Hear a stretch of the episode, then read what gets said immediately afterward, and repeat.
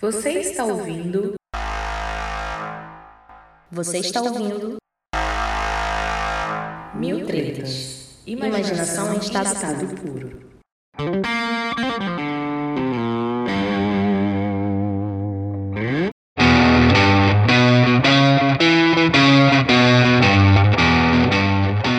Sei o quê? Sabe o lance? Eu acabei de pensar num tema aqui do nada. Porque eu Ótimo. tava pensando. Lembra que a gente já tinha gravado um episódio sobre o lance da internet, blá blá blá? E aí eu tava pensando só sobre, tipo. na- na- nas coisas ruins que estão rolando por causa de rede social. Em como virou tudo um, um caldeirão de, de, de raiva e, e desinformação e tal. E essa semana, inclusive, eu acabei vendo várias coisas que me, me deram um monte de, de é, gatilhos de ideia. Não, não, não, Asco, é tipo gatilhos de ideias que eu comecei a desmembrar o que eu vi em vários em vários pontos diferentes. Um deles é o lance do, do WhatsApp. Você lembra lá? Acho que foi mais ou menos 2012 que surgiu o WhatsApp, né? 2013. Foi, é, cara, foi, eu, eu lembro dele. É que assim, é, é tipo. As coisas são, são um pouco mais antigas do que parecem, eu tenho essa impressão aqui no Brasil, né? Por exemplo, eu tava. Só pra fazer o parênteses aqui, eu comentei com você que eu tô reassistindo Big Bang Theory. E eu tava vendo um episódio que o, o Rajesh comenta com os caras. Ah, vocês viram que a Netflix agora tá é, permitindo assistir pelo computador? E, tipo, era uma temporada que passou em 2010. E eu lembro do Netflix no Brasil em 2014. É, porque também tem aquele lance, né? De, tem um, um certo gap entre a coisa ser inventada e ela chegar aqui. Tá, a cada dia que passa diminui o tempo, né? De, de Sim. retardo. Mas acontecia, né? Tipo, um tempo até chegar aqui. Bom, voltando ao WhatsApp, eu lembro. Eu lembro de, tipo, gente começar a falar e, tipo, ah, WhatsApp, WhatsApp, e começar a ficar bem popular no meu círculo de convivência por volta da segunda. último trimestre. Não, segundo. o terceiro trimestre de 2013. Assim, segunda metade de 2013, eu lembro de, tipo, gente com quem eu convivia começar a falar. Eu ainda não tinha instalado. Mas gente que eu convivia começar a instalar. E aí, pouco tempo depois também, eu acabei.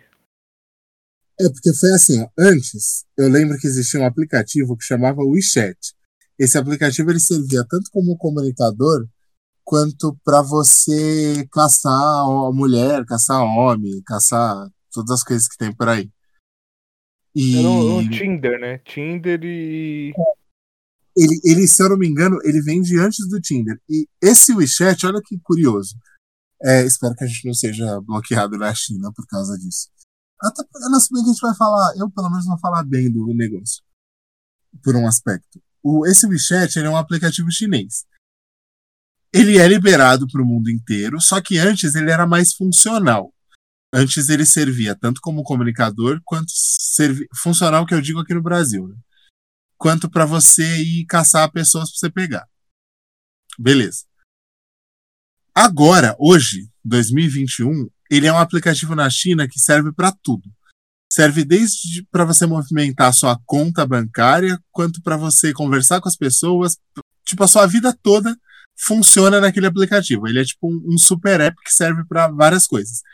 Tanto que, por é exemplo. como se fosse o celular inteiro num aplicativo só. Exatamente. Você, é, como eu posso dizer, você organiza toda a sua vida naquele aplicativo.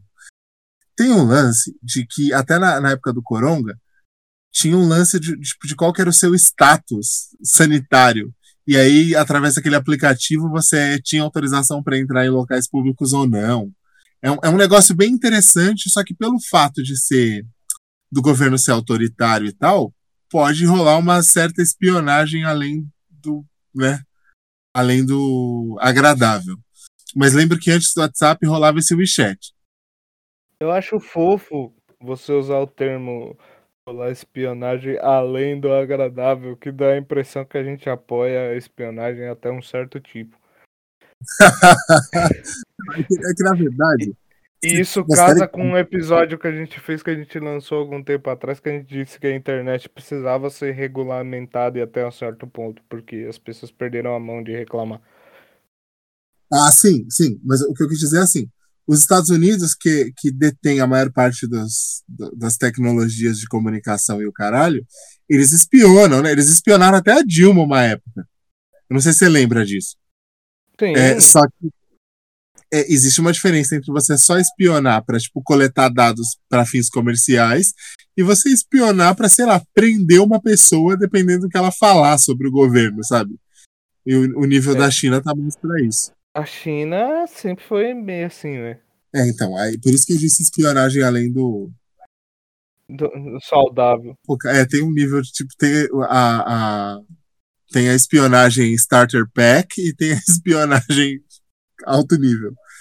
É. Ah, eu lembro que nessa época as pessoas até falavam que o WeChat era melhor que o WhatsApp, porque o WeChat já tinha mensagem de voz e o WhatsApp não tinha.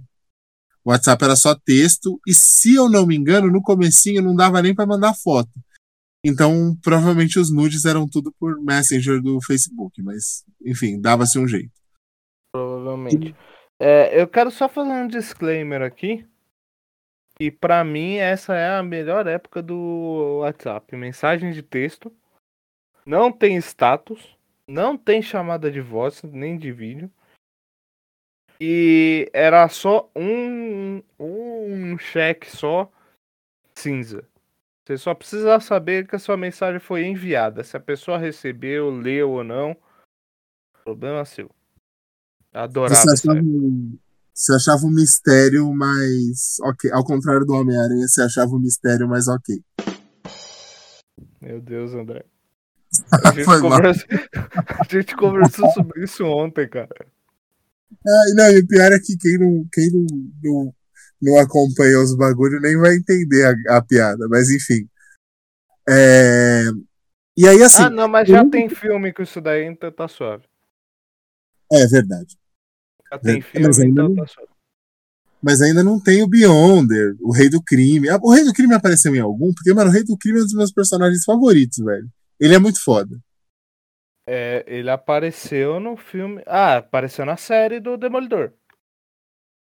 Ah, tá, mas no Miranha não. Porque, mano, não. o Rei do Crime é foda. Porque ele é só um gordo gigantesco que comanda a máfia e dá umas porradas. O, o Rei do Crime é, é, gênio. Mas, bom. Então, é que, na verdade, ele é vilão do Demolidor, né? Nossa, eu sempre li ele no Homem-Aranha. O Rei é do porque, Crime. É, é porque isso daí é uma coisa, a gente, o pessoal que estiver escutando, a gente vai fazer esse parênteses aqui, mas a gente vai voltar pro tema principal. É que a gente tá escasso de cultura nerd, então a gente acaba caindo nisso. É, isso é uma coisa que eu tinha conversado alguns anos atrás com um amigo meu, quando a gente estava debatendo a questão do cinema Marvel versus DC. Que é uma coisa que, que ele falou que faz total sentido o universo Marvel ele foi construído já no quadrinho. Por isso que ele funciona. Você, quem acompanha quadrinho da Marvel, você vai ver sempre o Demolidor aparecendo numa revista do Homem-Aranha. Os caras estão em cidade do lado. O Homem-Aranha é do Queens, o Demolidor é de Hell's Kitchen, o Luke Cage é do Brooklyn o, demo, o Justiceiro ali é mais ou menos ali em Manhattan, mas fica por ali. O Quarteto Fantástico também é ali na região do Queens. Então, para quem não sabe, eu não sou especialista em geografia americana, mas fica tudo ali em Nova York. É, são... é, é parecido com o que a gente chama de bairro aqui. Nova York é dividido em boroughs, né, que são os burgos. E aí dentro dos burgos tem os bairros. Então, tipo, são os burgos, se eu não me engano, são Manhattan, é, Queens, Harlem e Brooklyn. E aí dentro desses burgos tem os bairros. Então, tipo, o burgo ele tá para o que a gente chama aqui em São Paulo de distrito, né? Tipo, para dar um exemplo, a gente tem aqui em São Paulo, sei lá, o distrito de Santana. E aí dentro de Santana tem o, o, os bairros. Tem o bairro homônimo, aí tem Carandiru, tem Jardim São Bento. Não, mas aí já é mais longe. É que você não, você não manja aqui da Zona Norte, né? Aí já é mais. A Cantareira é outro distrito. Ah, não. Santana. Se eu, você for Santana, eu entendi como Zona Norte. Não, tá certo. Show. É, então, enfim. Aí o, o, negócio de Burgo é isso aí. Mas, bom. Entendi. Voltando ao, ao, ao rolê. Eu lembro que demorou um bom tempo para o WhatsApp começar a virar um antro de fake news. Isso aconteceu quando inventaram um negócio de grupo. Porque aí você conseguia disseminar numa quantidade mais maior qualquer tipo de besteira. Porque eu não sei se você lembra, mas eu lembro de, na época da escola, cara, que já mandavam umas teorias da conspiração assim que chegava no seu e-mail, aleatório. Eu não sei se você lembra de chegar isso no seu, no seu hotmail, umas teorias da conspiração muito aleatórias. Só que aí era um texto, que você tinha que ler o texto inteiro e blá blá blá. No WhatsApp, é nas redes sociais modernas, ficou um formato mais pocket, né? Ficou uma coisa mais fácil de qualquer um digerir. Assim, é, tanto na assimilação quanto na produção e no envio, né? É, não, eu lembro dessa época do e-mail, apesar de que eu não, não usava muito e-mail. Eu demorei para ter um e-mail e quando eu tinha eu não entrava, não eu mexia outras coisas. A gente fazia, a gente jogava muito jogo lá em casa, nos primeiros computadores e tal. Joguinho online mesmo, tipo joguinho de sinuca online, essas coisas. Então não tinha muito. Eu não olhava muito e-mail, não. Mas. Na verdade, o primeiro e-mail que eu fiz eu acho que foi para acessar o Orkut. Você vivia no side pocket, então, em vez de ler o seu e-mail, é isso? É, era isso. Jogando sinuca na, na internet. É, e site de música, e letra de música, e essas Nossa. coisas. Sabe o que era muito bom? Aquele, o, o, aquele site do. No Terra tinha umas playlists de música, lembra? Que você conseguia Nossa, escutar. era demais. Lá pra 2005, você conseguia escutar muita coisa das bandas que às vezes você não tinha acesso por outro lugar. Sim. E, e então eu não acessava muito, mas eu lembro muito disso daí. E o que você falou é real. Com o WhatsApp, conforme o WhatsApp ele permitiu você mandar foto, aí depois mais tarde vídeo, né? É meio que foi junto ali, né? Foto e vídeo foi mais ou menos ali. Porque meio que o formato do arquivo, do arquivo é meio que parecido. E aí foto, aí mandar vídeo. Então ficou muito mais fácil, né? E é uma coisa que a gente conversou. Quem, quem por acaso for novo aí que estiver escutando, a gente falou sobre isso. Eu vou, vou fazer um gancho, mas eu vou chegar no, no ponto. A gente conversou sobre isso com a entrevista que a gente fez com o Hélio de la Penha, alguns episódios aí para trás. Você dá uma olhadinha aí no Spotify, tá lá. Que ele falou que é a questão da, da forma de fazer comédia hoje em dia, né?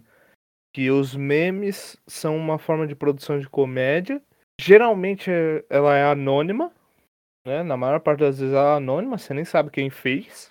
E você tem milhões sendo criados por dia. Só que isso não se limita à comédia e ao humor na internet. Isso se limita a conteúdo, isso se estende por conteúdo em geral. Então, a fake news, Infelizmente é uma parada.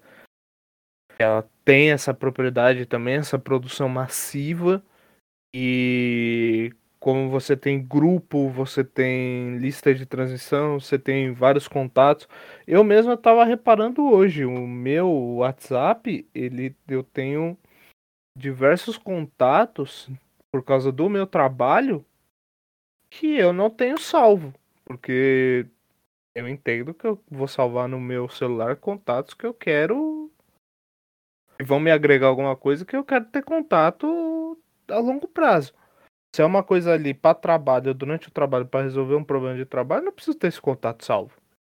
A pessoa não, eu não quero, não, não vai ter nada que eu vou colocar no meu status que eu acho que ela precise ver. É a minha visão, é como eu administro a minha, meu, minha rede social. E eu tava olhando e tem um monte. Teve uma época também que a gente tava tentando alugar e vender uma casa e eh, coloquei o meu celular lá na placa. Uma galera veio falar comigo, tá tudo lá, tem que apagar os contatos, porque é uma galera que eu não vou falar nunca mais. Então, é uma forma muito fácil de você entrar em contato com as pessoas. E aí essa produção de informação, seja ela verdadeira ou falsa, né, boa ou nociva, ela é muito rápida. E uma produção, conforme você tem mais ferramentas para produzir imagens e textos e as coisas, a produção ela fica mais fácil e mais rápida. Eu mesmo, qualquer vídeo que você me mandar, eu consigo fazer uma figurinha. E tem uma cagada também, que é, é, por um lado é bom, mas por outro lado é uma cagada incrível, que é o lance de que na época que a gente era moleque, há 16, 15, 16 anos atrás, é, era muito mais difícil uma pessoa de meia idade ou um idoso sentar na frente de um computador do que é ele pegar um celular hoje. Então, por exemplo, sei lá, sua avó, Dona Ofélia, ela pegou um celular e aí é, aquilo ali é uma coisa pequena, é uma coisa que ela pode carregar e é uma coisa que é um pouco mais intuitiva do que um computador para você mexer.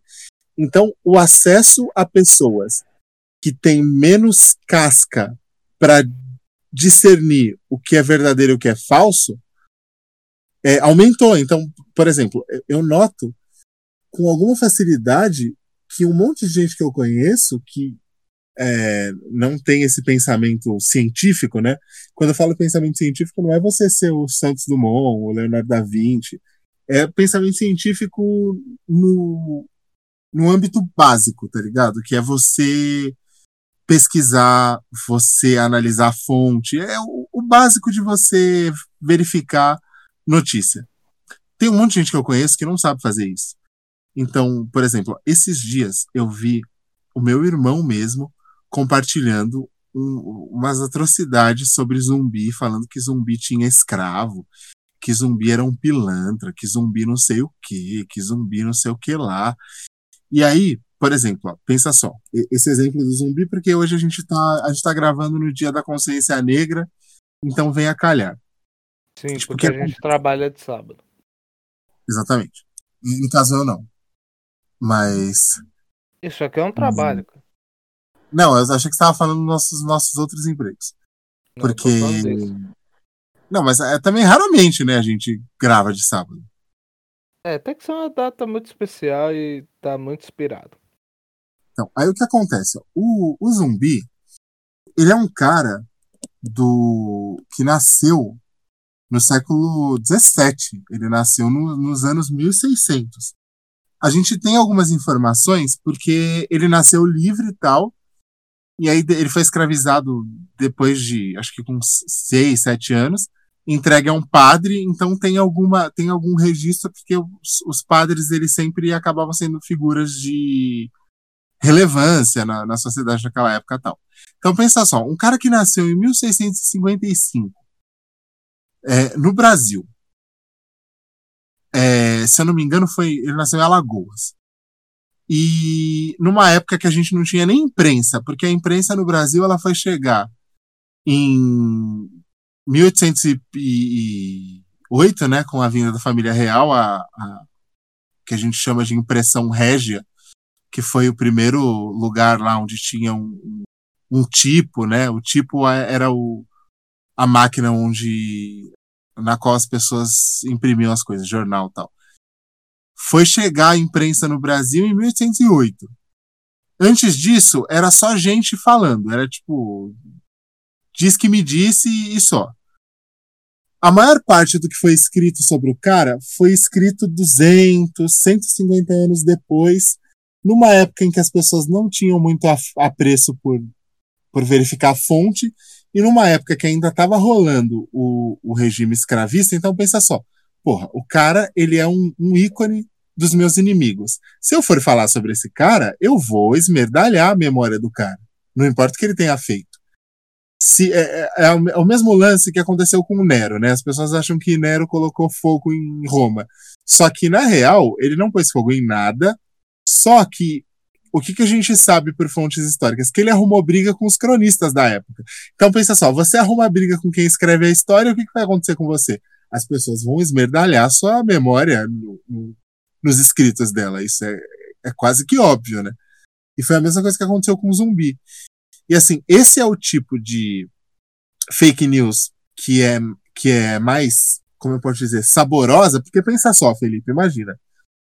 As, a, o, uma das características de fake news é que são umas paradas que dão aquela impressão de que, nossa, agora eu tenho acesso a um conhecimento que ninguém tem. Agora eu sei uma coisa que ninguém mais sabe. Então eu, eu, participo aqui de um seleto grupo. Então, assim, o mundo inteiro acha que Zumbi foi um cara que lutou contra a escravidão e que defendeu ali o, o quilombo de Palmares e tal. Um dia a gente pode fazer um episódio só para falar sobre Zumbi, inclusive.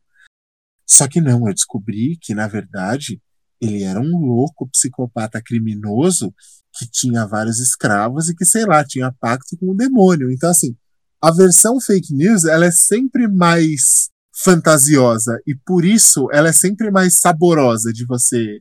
Na hora que você descobre a verdade, em alguns casos a verdade é foda também, é divertida, é, é, é, é tipo super interessante. Só que na maioria das vezes, a construção da fake news é aquele negócio que parece um filme, parece uma série. Então você saboreia aquilo ali com, com um certo espanto, com um certo encantamento. Tanto que várias. Você lembra aquele episódio que a gente fez sobre Nostradamus, sobre aquele outro que a gente falou sobre coisas que as pessoas sempre acreditaram, mas era mentira. É, são sempre coisas desse tipo, coisas muito interessantes. E, em geral, as fake news elas preenche, preenchem o, o espaço de coisas que não estão bem documentadas. Então, por exemplo, as pessoas falam que, sei lá, tem as linhas de Nazca lá no. no hum, caramba. Eu esqueci o nome do lugar. É... Não, na real. Não, então, é que é no Peru, mas não é, o que eu quero dizer é o nome do sítio onde ficam as linhas de Nazca. É, enfim. Deserto de Sechura. Isso.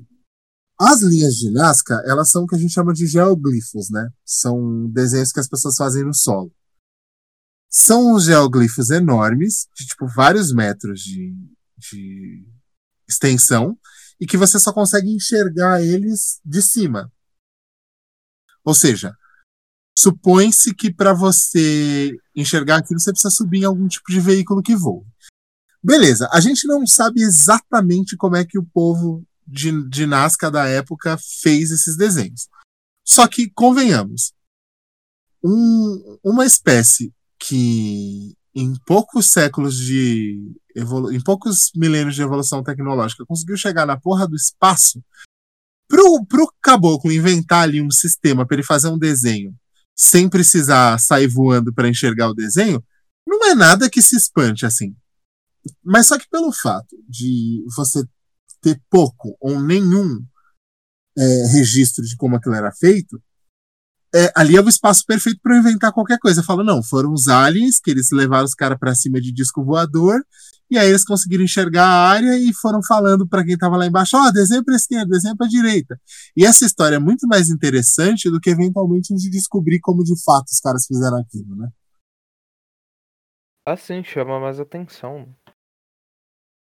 Chama mais e é atenção é e dá para desenvolver muito mais uma narrativa. É o que você falou.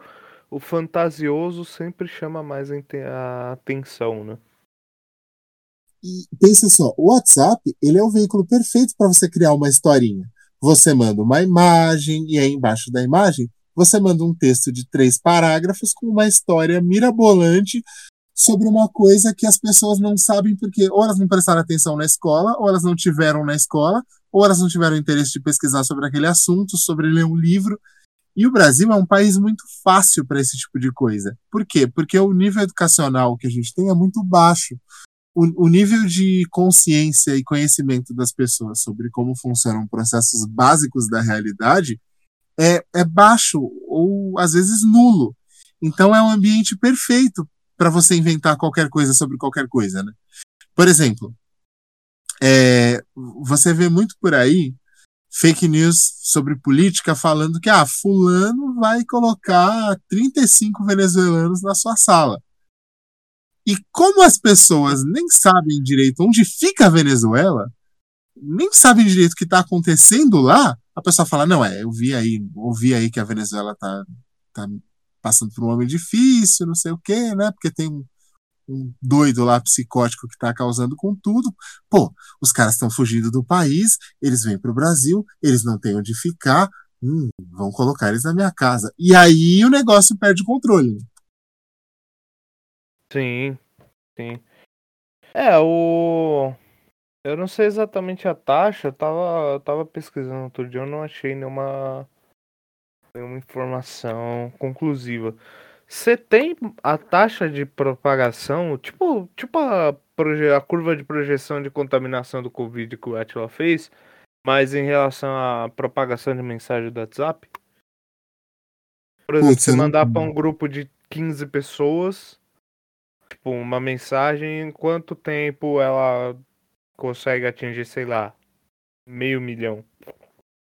E, e, a taxa baixa o, o foda sobre isso também é que, assim, em geral, a, o, o desmentido da mentira, ele, pelo fato que a gente estava falando que né, a, a, mentira geralmente é mais saborosa de você ler, de você né, é, ver alguma coisa sobre, acaba que a taxa de. Eu não tenho os dados aqui exatamente, mas eu até li algum tempo atrás sobre isso que a taxa de propagação é várias vezes maior do que a taxa de propagação do desmentido daquilo. Então, se eu chego e solto na internet que, tipo, fulano matou alguém, aquela notícia vai correr a internet inteira. Por quê? Porque as pessoas elas têm aquela pressa, elas têm aquela, aquele ímpeto de, meu, eu preciso mostrar para todo mundo que eu vi essa notícia aqui, que, olha, fulano matou não sei quem. Olha e por só. motivos diversos, né? Alguns para só para propagar o caos, outros para mostrar para as pessoas que ele está envolvido, que ele está sabendo, que ele é inteirado nas informações atuais. E, e aí já a, a, a mentir, a, a, o desmentido, a pessoa olha e fala: Ah, então não era verdade aquele negócio que eu achei tão legal, e deixa quieto, não mostra para ninguém. Então pode chegar a alguns, só que. Ou às eu, vezes por vergonha ou por vergonha, ou por vergonha.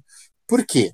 Porque tem um lance também que tem muito a ver com essa coisa de fanatismo político e eventualmente com religião. Aí não estou fazendo juízo de valor, mas o ser humano ele tem aquela necessidade de ele não gosta de trabalhar com incerteza, ele gosta de ouvir.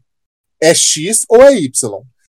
Ele não gosta de ouvir, tipo, ah, parece que é X, mas talvez seja W, talvez seja H talvez seja C. Ele quer ouvir é X ou Y. E como geralmente os desmentidos eles vêm com base na ciência, e a ciência ela não chega para você e fala é isso e pronto. Ela chega e fala até agora é isso. Por causa disso, disso, disso e disso. E o, o desmentido ele vai chegar. Ah, por enquanto é isso. E é por causa disso, disso, disso. Ele vai chegar com dados e motivos de por que, que aquilo é daquele jeito. E, e aí, como... isso limita a capacidade do cérebro de alimentar o fantasioso. Porque a partir do momento que os dados, e entendam, quem estiver escutando me entenda, eu não estou dizendo que isso é ruim. Eu sou eu já, eu acho que eu já falei isso pro André. Eu já falei, eu devo ter falado isso em episódio já.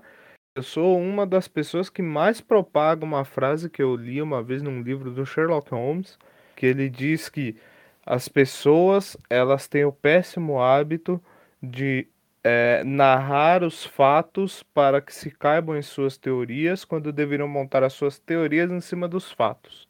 Então eu sou um defensor de que o fato deve conduzir à conclusão e não o contrário. Mas é o que eu tô dizendo, o fato ele é uma âncora da realidade.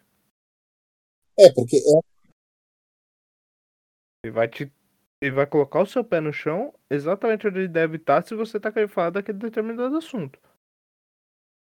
E um lance que a internet está fazendo é justamente esse de que a internet ela está permitindo às pessoas que elas ignorem a realidade e que elas dobrem os fatos para criar cada um a sua realidade. Claro, considerando que cada um é um indivíduo diferente, óbvio que quando você olha para o mundo, cada um vê a mesma coisa de uma perspectiva diferente. Mas para dar um exemplo aqui idiota, tipo, ah, ok, nazismo de esquerda. Meu, segundo todas as teorias que a gente desenvolveu na historiografia, na sociologia, na filosofia, etc.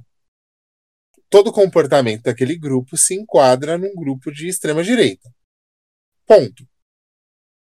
Só que com a internet eu posso ir juntando elementos e fazer um quadrinho. Aí eu penso, pá, o Partido Nazista era o Partido Nacional Nacional Socialista. Olha, tem o nome socialista. Mas o que, que aquilo ali queria dizer naquele, naquele, naquele momento, naquele recorte? Qual que foi a intenção do, do Adolfo na hora de botar aquele nome no partido? Ah, não sei. Mas como parece tal coisa, então eu vou dizer que é. É, aí as pessoas elas pegam muitas vezes a imagem superficial da coisa e aí elas pegam aquela imagem superficial e comparam, ou melhor, elas sincronizam aquilo com outra coisa que não tem nada a ver. Um exemplo bobo aqui. É, um um jacaré e um crocodilo, eles têm o mesmo Bauplan, né? Do ó, André speak German. É, o Bauplan, o, o Bau- Bauplan é o termo alemão para formato corpóreo, né? Para o, o formato que os animais têm. É, Bauplan é, seria tipo body plan, ou formato corpóreo, que seja. O jacaré e o crocodilo, eles têm formatos ali parecidos.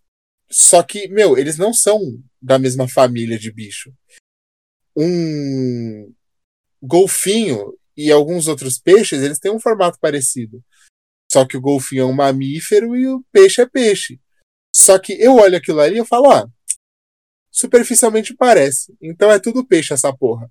E foda-se que um deles precisa respirar de um tal jeito e o outro respira de outro jeito, que um tem certos tipos de órgão e o outro tem outros. Foda-se. Como eu tô vendo aquele formato, é aquilo ali que me importa e já era. E as pessoas fazem isso com absolutamente tudo. E o WhatsApp é o, é o cenário perfeito, né? Pra pessoa é, ir criando esses, esses modelinhos, esses tipo fanfics da realidade.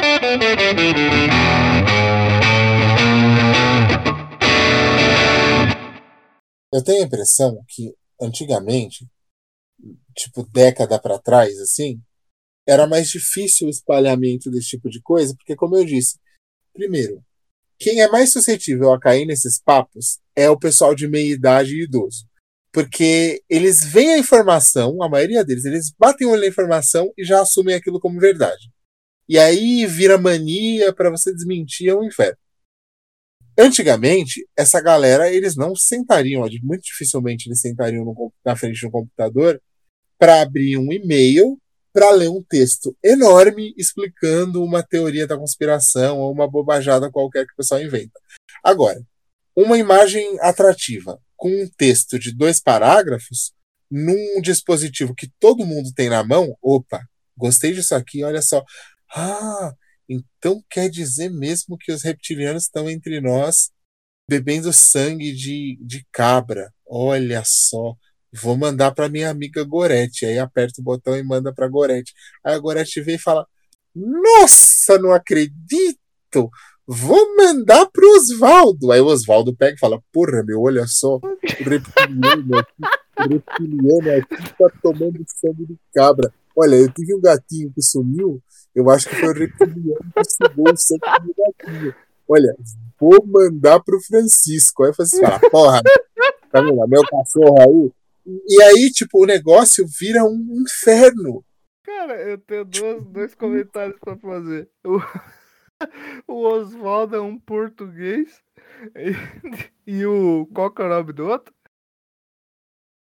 É o. Eu já esqueci, mano. Eu inventei isso agora. Tipo, eu só Você pensei em qualquer nome. O segundo, o segundo parece o. Parece o mestre Kami da Virgínia, você falando, velho. Você fez a imitação do Kami da Virgínia, caralho. Na verdade, é o Cami que fala, porra, meu. O, o Puxa, Cami da Virgínia fala. Vocês sabiam que aquela marca usa fetos de crianças como adoçante no refrigerante? É verdade, é, ele fala assim mesmo.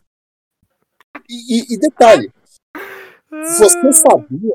Você sabia que o Kami da Virgínia, ele já tem esses cursos infinitos dele, tipo, mano, há coisa de 20 anos. Quando o computador era uma coisa incipiente ainda, esse maluco já tinha os cursos infinitos dele, né? Que você sabe que os cursos dele são infinitos. Tipo, ele tem um curso e o curso não acaba nunca, porque assim ele pode ganhar dinheiro pra sempre. Só que ele só foi tomar essa projeção de super guru da nação na nossa época, porque a nossa época permite isso. E eu tava vendo até no. Se a gente só tá se lascando, né, bicho? Puta que pariu, é foda. Não, olha, a gente já tá, a gente já tá tomando no, no rabo. Só com celulares e redes sociais. Imagina agora que a Boston Dynamics tá colocando revólver nas costas dos cachorros de, de os cachorros robô dele. Eu vi um post do, do Azagal. Velho Azagal, grande guru nosso. Aliás, Azagal, queremos você aqui. Se você estiver ouvindo isso, por favor, fala com o Alexandre e vamos, vamos bolar um negócio aí. Ele fez um post no, naquela famosa rede social de fotos e vídeos, que é onde eu divulgo a maior parte do nosso trabalho aqui. É, ele. Porque ele é um acusador ferrenho desses cães da, da, da Boston Dynamics. E aí ele. A hora que falaram que ia colocar umas metralhadoras nas costas do cachorro, ele compartilhou a notícias e a reportagem e escreveu, acabou. Que acabou, velho. Os caras fizeram a porra do cachorro que abre a porta. Ele já abre porta? Já abre, né? Abre porta esse arrombado. Abre porta. Ele, ele, ele abre, ele abre a saneta, velho. E agora tem metralhadora? Já era. Acabou. E aí pensa só, além dos cachorros com, com revólver nas costas da Boston Dynamics, é, a gente, a, a nossa tendência, isso assim, é, é, é facilmente comprovável. A nossa tendência é, com cada vez mais gente produzindo conteúdo e cada vez mais gente inventando coisas, daqui pouco tempo vai chegar uma hora que, e, e fora, além da quantidade de pessoas produzindo, a gente já sabe que o aprendizado de máquina, no sentido de, de produzir deepfake, né? Aí um dia a gente pode falar só sobre isso, que é um. É um eu, eu estudei bastante esse assunto para escrever o meu próximo livro. Então um dia a gente pode chamar alguém da tecnologia, mais o Felipe, que também é da tecnologia, mais eu que estudei bastante o assunto, pra gente falar só sobre esse rolê de, de deepfake, etc. Eu, eu tô tentando falar com o Bruno Sartori, só que o, o assistente dele demora bastante para responder o celular. Mas bom, Não, É, a gente vai conseguir. Eu só queria fazer um galera- comentário aqui que eu acho que você vai rir, Ah. mas tudo bem. É que a Boston Dynamics conseguiu colocar a arma na co- nas costas dos cachorros e o brasileiro não tá conseguindo comprar os fuzil dele, né? então, olha só. Talvez se a gente fosse todo cachorro, alguém colocaria fuzil nas nossas costas, mas enfim. Cachorro robô, né? Se a gente fosse. é, Eu, gente eu acho que fosse- era isso. O, o pessoal entendeu o Mandrião errado. Ele queria que a gente virasse tudo cachorro robô e ele ia instalar a metralhadora na nossa lomba. Bom, a gente podia ser. Podia ser só. A gente podia ser só uns cachorros replicantes, não precisava nem ser robô. Mas enfim, aí, o que acontece? Além da quantidade inacreditável de gente produzindo coisas na, na internet, conteúdo cacete, a gente está chegando num, num estágio de evolução é, tecnológica em termos gráficos, né? Tipo, audiovisuais, que eu, eu calculo que daqui uns 10 anos já vai, vai dar para produzir um deepfake seu que vai ser praticamente indistinguível da realidade. Então imagina só. Vamos supor que a gente está aqui numa campanha política. Acho sou... que não tanto tempo, hein? É, então, talvez menos, talvez uns 5, sei lá. É... Aí o Felipe é um candidato, eu sou outro candidato. Aí eu quero ferrar com o Felipe. Eu vou lá, com, com a tecnologia que eu tiver daqui 5, 6 anos, construo um deepfake do Felipe matando um bebê panda e tomando o, o, sangue do bebê panda num canudinho enfiado no pescoço do bebê panda e depois jogando o canudo de plástico no rio para um, um, outro bebê tartaruga morrer. O que, é? Você vai me transformar eu... no Voldemort chinês? É, então, tipo isso. Ao invés de matar um eu... unicórnio, eu vou matar um panda? Não, mas até lá vai ter. Se você virar um vilão chinês, vai ter o Shang-Chi pra ir atrás de você. Bom, aí Meu o que acontece? É, eu faço esse vídeo, lanço na internet, e todo mundo vem falar: olha só. Então quer dizer que o Felipe tá querendo ser prefeito de São Paulo, só que ele mata pandas nas florestas de bambu da China. E ele ainda joga canudos no, no rio para matar os bebês tartaruga. Até ele provar número um, até ele provar que isso daí não é verdade. Número dois, até o desmentido chegar em todo mundo, que como já dissemos agora há pouco, não é tão fácil assim, eu já caguei com a vida do cara. Fora isso, vai ser uma quantidade tão grande de coisa que a gente vai ter uma dificuldade enorme de filtrar o que é uma notícia verdadeira do que é um, alguma coisa que algum idiota inventou num computador em, em Varsóvia, sabe? E aí eu acho que vai ser nesse só, momento. Só para dar um parâmetro aqui, para quem por acaso desconhece o termo ou, ou não entendeu, o que a gente está falando de deepfake é, é uma tecnologia que não tem nada a ver com essas imagens que a gente vê por aí, por exemplo, de dando uma com uma mensagem, tipo, totalmente acolhedora em relação à família, né? A família sempre em primeiro lugar, não sei o quê, e uma foto do Vin Diesel. É, a gente não tá falando de. Porque tem essa, velho. Eu acho ridículo, mano. Eu acho essa ridícula. É... Eu entendo por que, que tá lá, mas eu acho bem ridículo. É que ainda essa é óbvia que, tipo, ele não falou aquilo, mas tem algumas que dá para confundir se é uma foto de uma pessoa um pouco menos conhecida de uma área mais específica. É... A gente tá falando da possibilidade de construir através de computação e programação produzir um vídeo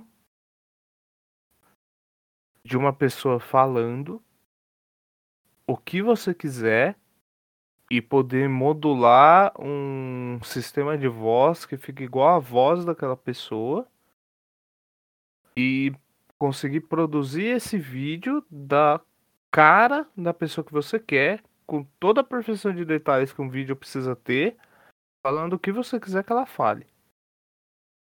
O deepfake é isso, não é você pegar uma imagem, colocar em cima de uma foto, ah, nossa, eu tô fazendo aqui o, o, o Einstein falou isso na época dele. Pão é melhor do que batata, sei lá.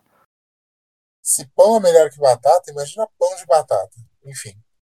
Ah, é, é uma explosão de orgasmos e sabores.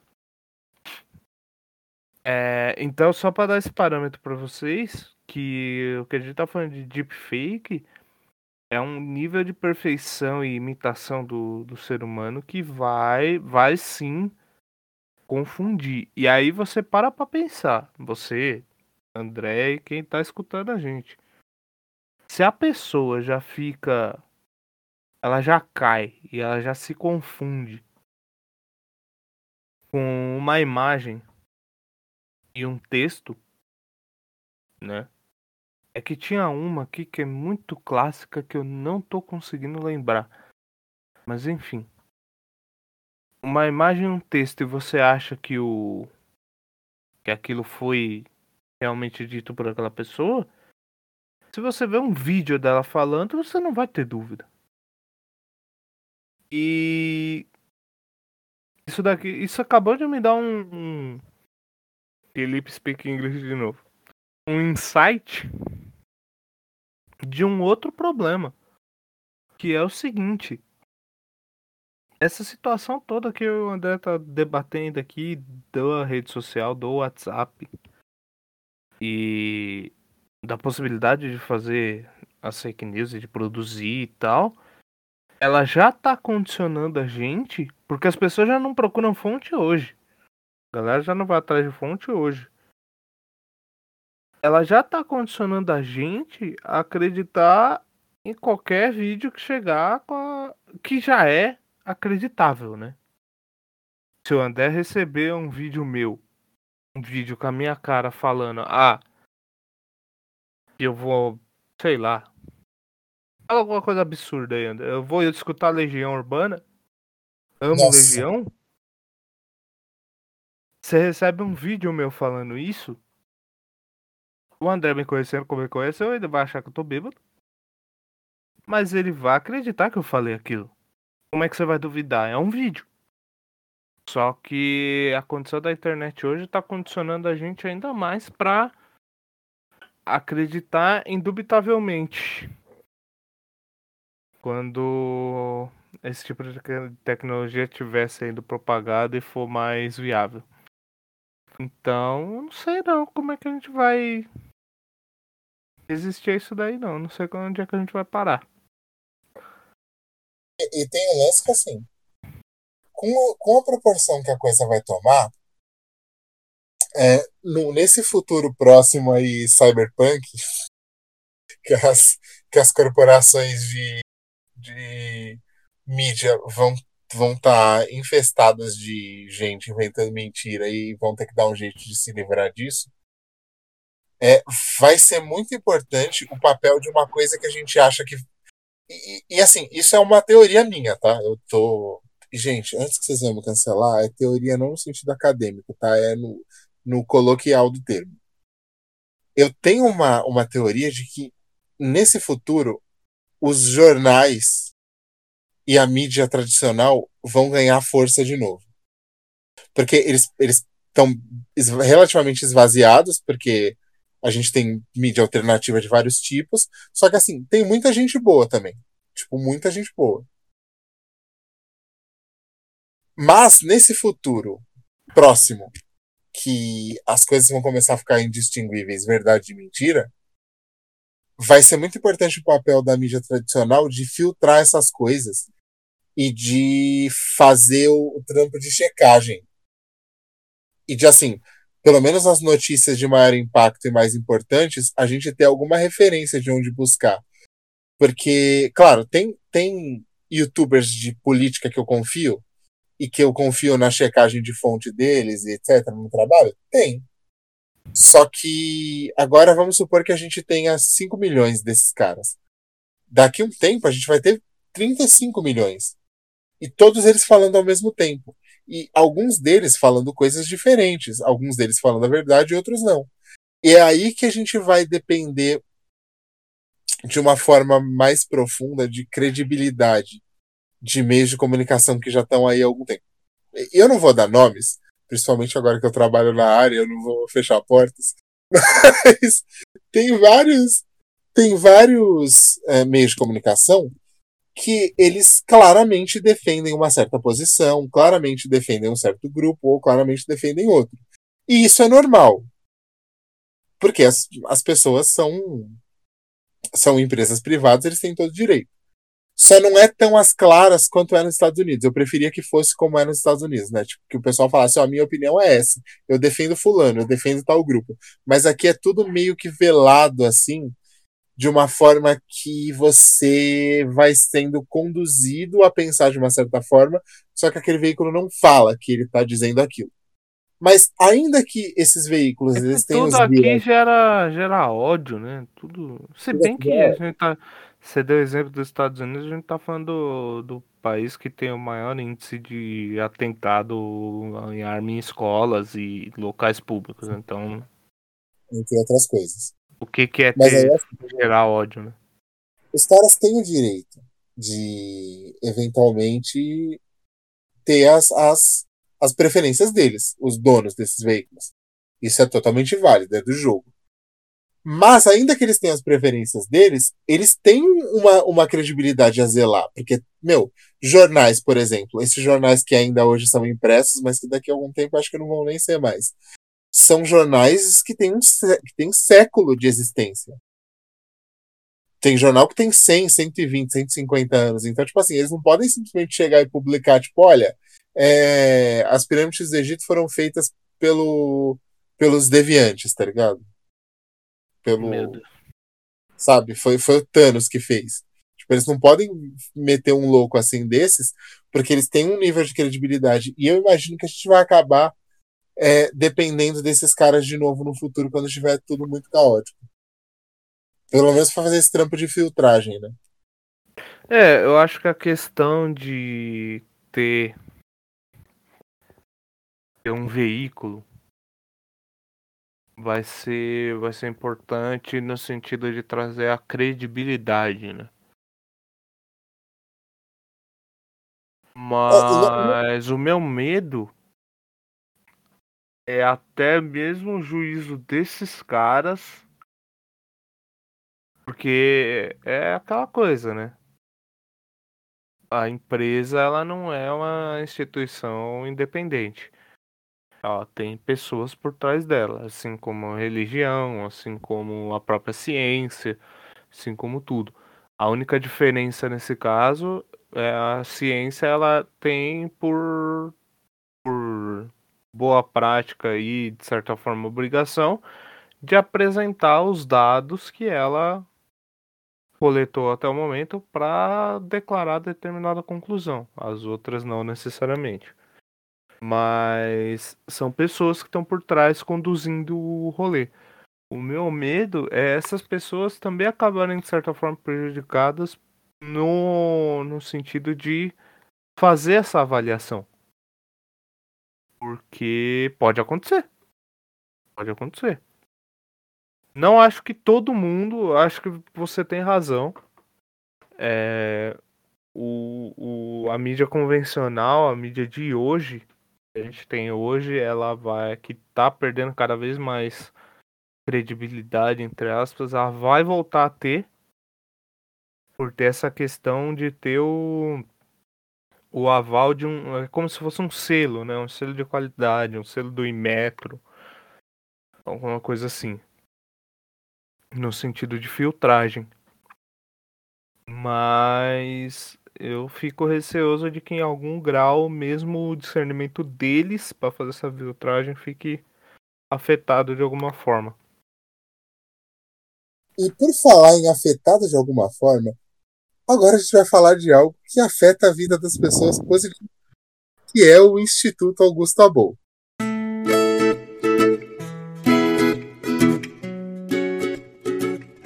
O Mil Tretas apoia o Instituto Augusto Abol. O Instituto é uma casa de apoio a pessoas carentes que sofrem de câncer e as suas famílias. O Instituto atua para fornecer toda a estrutura e apoio necessários para manter as famílias e as casas de pacientes que enfrentam o câncer. Hoje, o Instituto apoia dezenas de famílias e, com a sua colaboração, pode apoiar muito mais. E para ajudar ao Instituto Augusto Abol, você pode contribuir com todo tipo de doações: móveis, roupas, alimentos não perecíveis, utensílios de cozinha, brinquedos, enfim, tudo aquilo que for útil e necessário para manter uma residência no dia a dia. O Instituto Augusto Abol fica na rua Oscar Rosas Ribeiro, número 182, no Jardim Almanara, em São Paulo. Lá, você pode fazer a entrega de doações, além de visitar o bazar do Instituto, que conta com uma série de itens como roupas e outros objetos, por preços extremamente acessíveis. Para mais informações e mais formas de apoiar o Instituto, acesse o link para o site na descrição desse episódio e ouça o episódio número 22, que fala especificamente sobre leucemia e sobre o Instituto em si. Apoie essa causa. Voltando! essa aí. Olha só, esse gancho foi sensacional. Hein? É, voltando aí, é, tem também é, na historiografia a gente trabalha com o conceito de fontes primárias e fontes secundárias, né? Você pode você pode ir e ler um documento que fala sobre um outro documento e aí através do segundo documento você extrai informações daquele primeiro que às vezes não existe mais. Ou você pode ler o documento 2 e depois achar o documento 1 um, e ler o documento 1. Um. Então, ali no documento 1, um, você atesta que é realmente aquilo que você está vendo. Você pode, em alguns casos, é, ler evidências que foram relatadas por alguém num, num, num paper acadêmico aí, ou você pode ir em loco no lugar verificar, tipo, sei lá, num, num sítio arqueológico, num. Você pode ir a campo verificar aquilo ali. Então eu acho que isso ainda vai dar para fazer em alguns casos, e também a gente vai ter que confiar nos institutos públicos, né? Tipo, no IBGE, é, sei lá, institutos como o IPEA, essas, essas essas instituições que têm uma tradição de fazer pesquisas muito boas e blá blá blá. Porque se a gente for depender só do Instituto Dataku, aí ferrou, né? Ah, gente tá fudido. Literalmente. Deixa eu ter uma vinheta, inclusive, para o Instituto Dataku. E, mas assim, o que mais me preocupa, e isso é foda, né? Agora a gente já tá num nível que a gente consegue se autorreferenciar. É... Cada vez mais. Isso nos remete àquele episódio de educação que a gente fez. Sim. A gente fala muito sobre a forma como, por exemplo, hoje nas escolas a gente já deveria estar tá tendo uma educação voltada a você pesquisar, a você encontrar fontes seguras para informações, a você buscar qual que é a melhor fonte, você buscar qual é o melhor argumento, onde estão as evidências daquilo. E é um, e, inclusive a gente devia já estar formando as crianças para isso no ambiente de internet, porque a gente devia fazer isso na, na matéria de história, porque a história trabalha muito com a história tem esse caráter investigativo, né? e tem um método muito rigoroso que a maior parte das pessoas não sabe. As pessoas acham que o historiador simplesmente chega lá e fica contando coisa, fica contando historinha, só que tem um método bem rigoroso. Inclusive tem vários autores que eles trabalham basicamente sobre, sobre a, a teoria da história, né? Tipo, tem, sei lá, Joseph Fontana, tem o, o próprio Eric Hobsbawm, Mark Bloch, eles falam muito da, da questão técnica.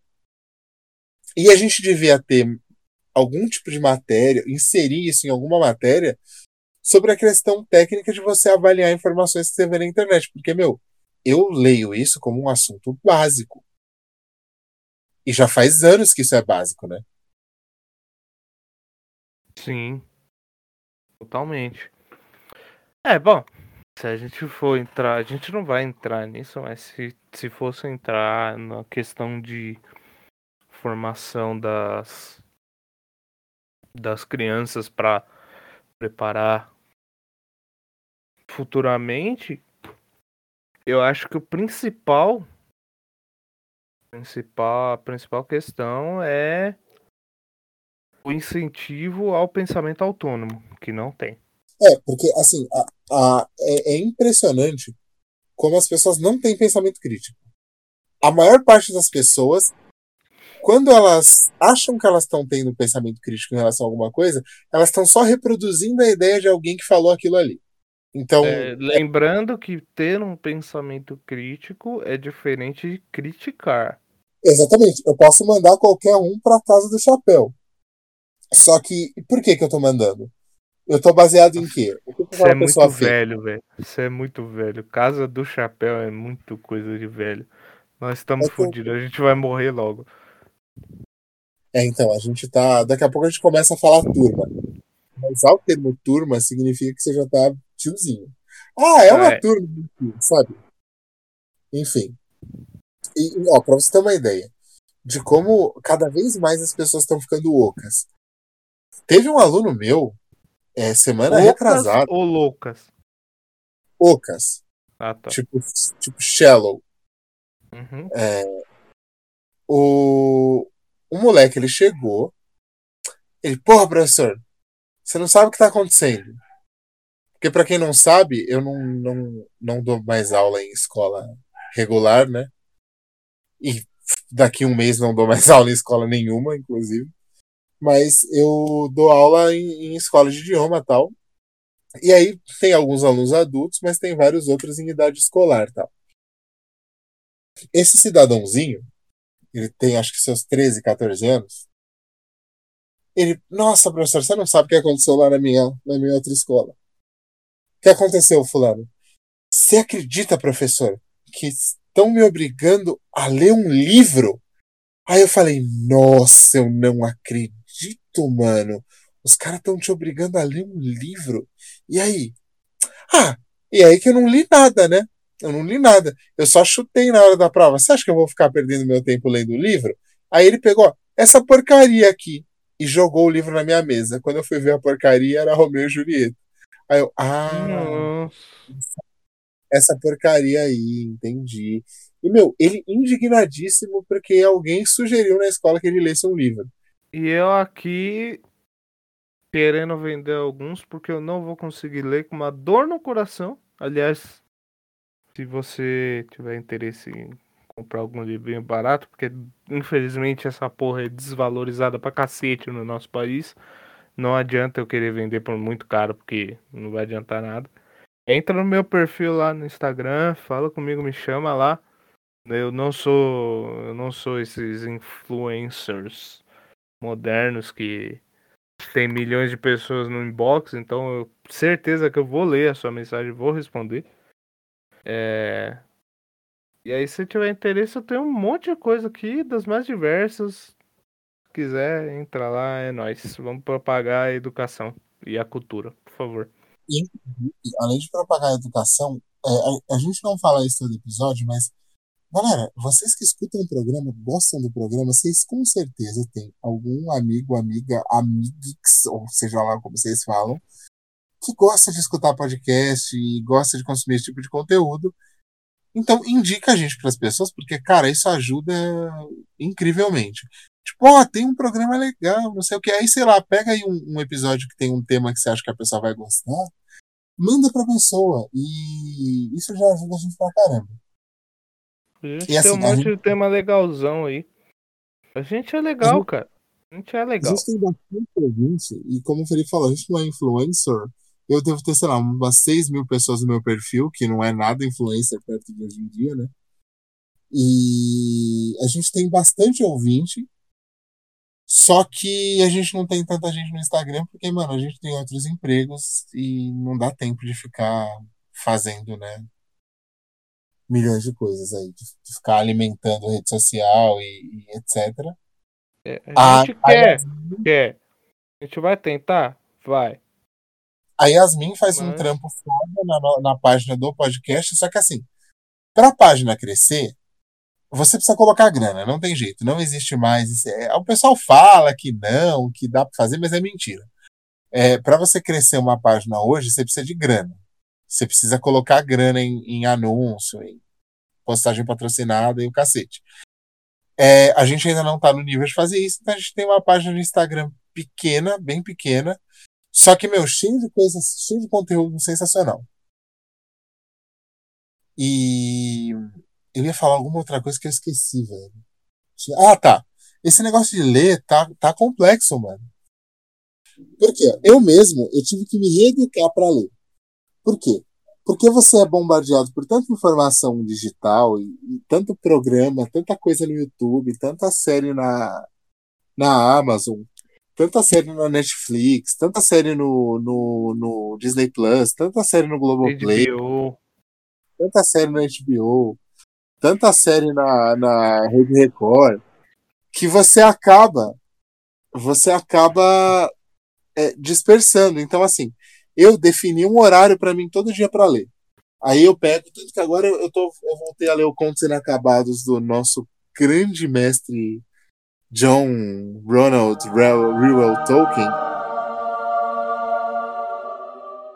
E tá fazendo muita diferença. Tipo, eu tô me sentindo muito melhor lendo de novo. Porque, sério, fazia uns seis meses que eu não conseguia ler. Porque a gente tem que fazer tanta coisa digitalmente que a gente acaba se afastando de, de tipo, do rolê livro. E eu sempre fui de ler pra cacete e tal. Eu tô bocejando aqui, mas Denis, eu tava me sentindo mal já de não ler. É, então, eu, eu hoje eu tava com esse plano. Tive um tempão vago aí durante a tarde hoje. Aliás, eu tô com bastante tempo vago ultimamente, mas eu aproveito muito mal. É, e hoje eu tava pensando, falei, porra, eu vou catar alguma coisa pra ler. Aí eu catei, eu fiquei. Ainda que eu tô assistindo o, o Big Bang, que não é da, das piores, né? No sentido de informação. Tem muita informação ali relevante, muita coisa importante que eles falam. Principalmente no âmbito científico. Mas eu falei, porra, eu vou pegar aqui e vou ler. Ler alguma coisa, que eu tenho livro começado. O livro para começar. Tem o livro que eu comecei a ler de novo. E eu simplesmente não fiz. Eu Mas é, preciso. você, tá, você tá ler regularmente? Hum, faz um tempo que não. Assim, Tá, tipo, usa- diário, aquela regular, regularidade diária, não. Eu, uma coisa que eu consegui resgatar foi ali no começo da pandemia, tipo, em dois meses eu consegui ler uns cinco. Mas muito por causa daquela, daquele terror psicológico que tava causando, toda aquela incerteza de não saber o que, que ia acontecer. Mais ou menos ali por no volta. Porque no É. começo eu achava que eu ia encostar nas pessoas. O bagulho foi feio e tal, mas eu achei que era um negócio que eu ia, tipo, encostar nas pessoas e ia me ferrar. Eu tava em, em É. choque. Eu tava, eu tava assim também. Então, no meio daquele pânico todo, o resgate que eu achei foi nisso, né? Inclusive foi onde eu comecei a ler no celular, que eu não tinha hábito nenhum de ler em nenhum tipo de plataforma vir- virtual. Eu não tenho um Kindle. é, Eu não conseguia ler nada online, assim, muita coisa, livro, assim, não, não virava. Aí eu baixei o aplicativo, peguei livro na Amazon e comecei a ler. E eu consegui, tipo assim, em três meses ler uns cinco. Inclusive, eu vou- você vai receber o meu também digital, né? Além de. Eu acho porque que eu sim, mandar- eu não, eu não lembro mandar qual que eu paguei. Não, Aliás, vou- galera, vocês que gostam de livros e histórias de fantasia, entra lá no perfil do André no Instagram e apoia o catarse dele. É um catarse que você fez? É Catarse. Só que esse daí não é fantasia, ele é uma ficção. Eu não, vou, eu não posso falar nada aqui, porque senão eu vou revelar demais, mas enfim. Mas aí, qual que era, qual que era a minha brisa que eu ia te falar sobre o negócio de livro? Meu, é, eu não sei se você consegue se organizar desse jeito, mas eu, eu tenho horário pra tudo, eu tenho horário até pra procrastinar. Tipo, tem um horário do dia que eu, que eu separei só pra ficar brisando, porque é importante também. Mas assim, eu leio, eu, eu tenho uma meta de. Tipo, não é de tempo lido. Por exemplo, o Contos Inacabados eh, tem, tem dois tipos né, de básicos de escrita. Tem aquele livro que ele não é dividido em capítulo, que ele vai do começo ao fim direto. Tem aquele livro que é dividido em capítulos grandes, e tem os livros tipo o- o- os do Eduardo Spohr, que eles são divididos em partes e em capítulos menores em, capi em partes, capítulos e, e partes menorzinhas. É, quando é um livro tipo do Spor, eu penso, ó, eu vou ler pelo menos três partes. Só que aí quando eu tô na terceira parte, eu já tô empolgado e quando eu vou ver, eu já li umas cinco partes, aí eu paro.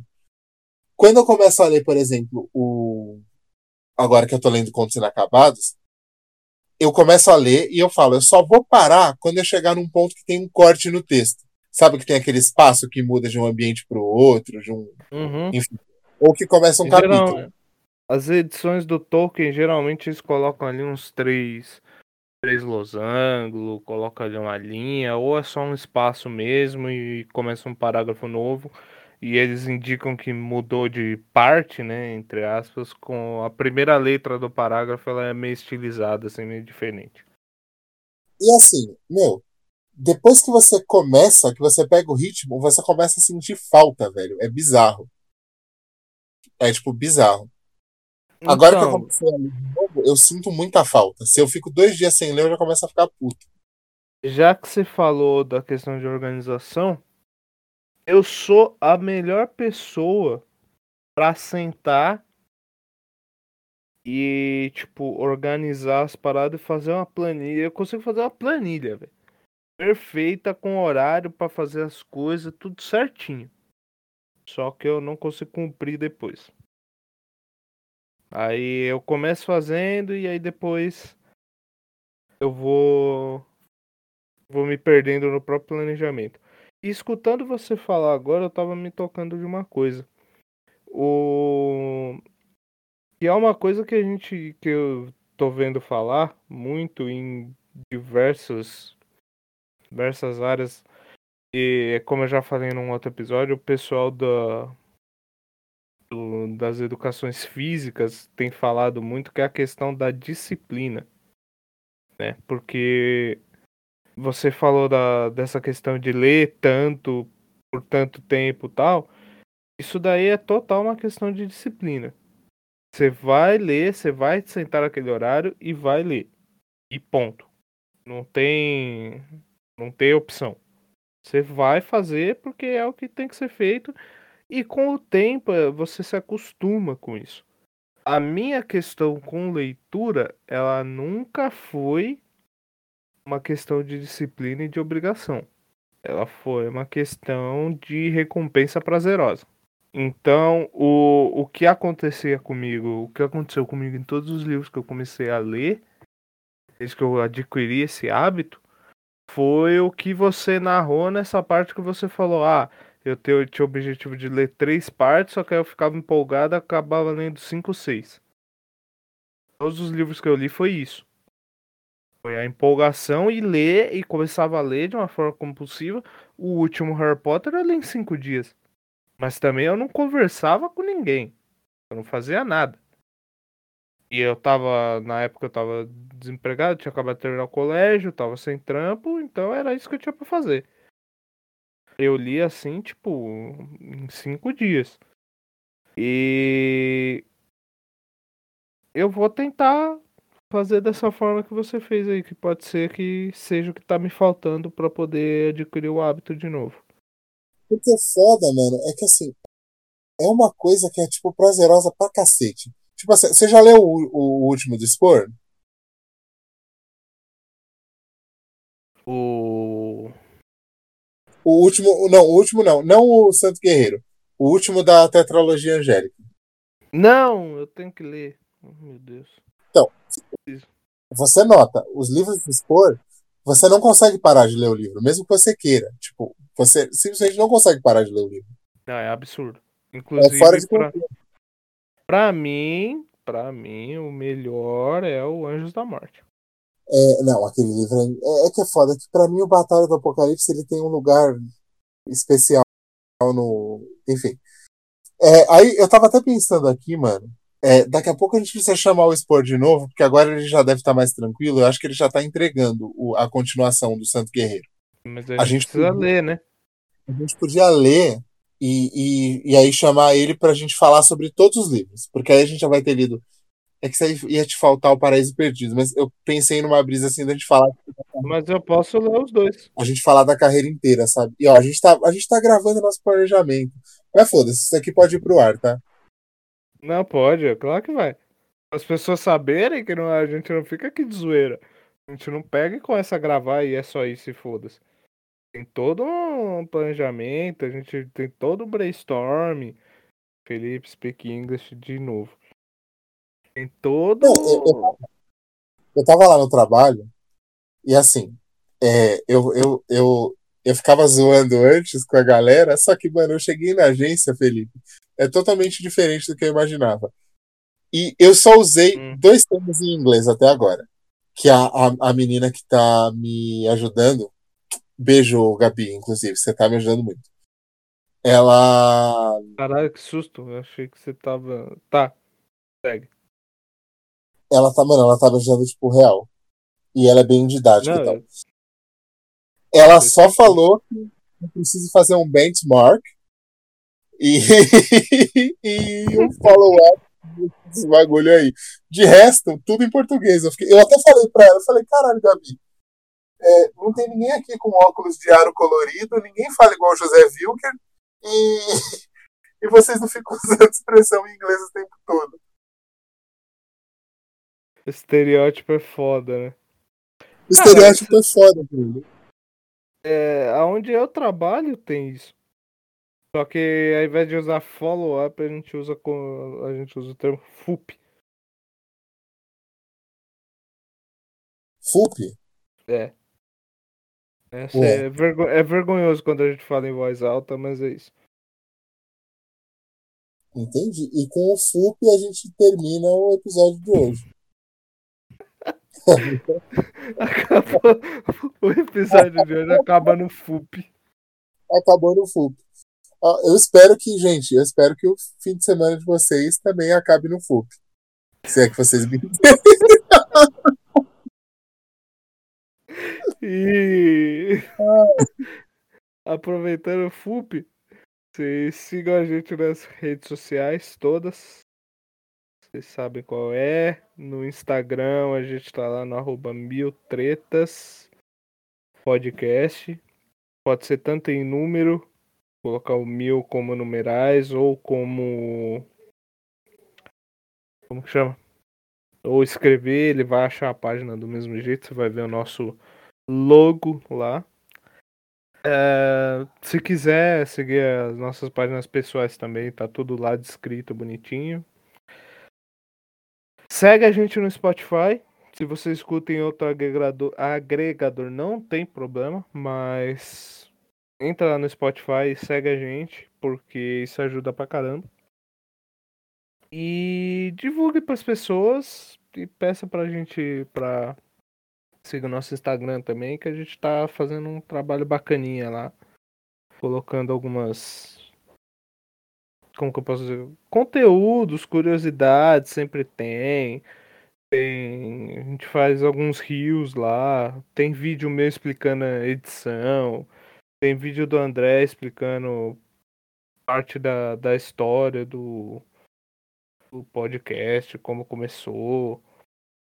É, Hum, tem um recente, a gente falando mais ou menos um pouco dos nossos objetivos com o podcast. Então é bem legal para conhecer o, o trabalho mais a fundo. E obrigado por isso. Então é isso aí, gente. Beijo nos rins e até a próxima. Até o próximo FUP. Este episódio foi gravado e editado por Cancelistão Records.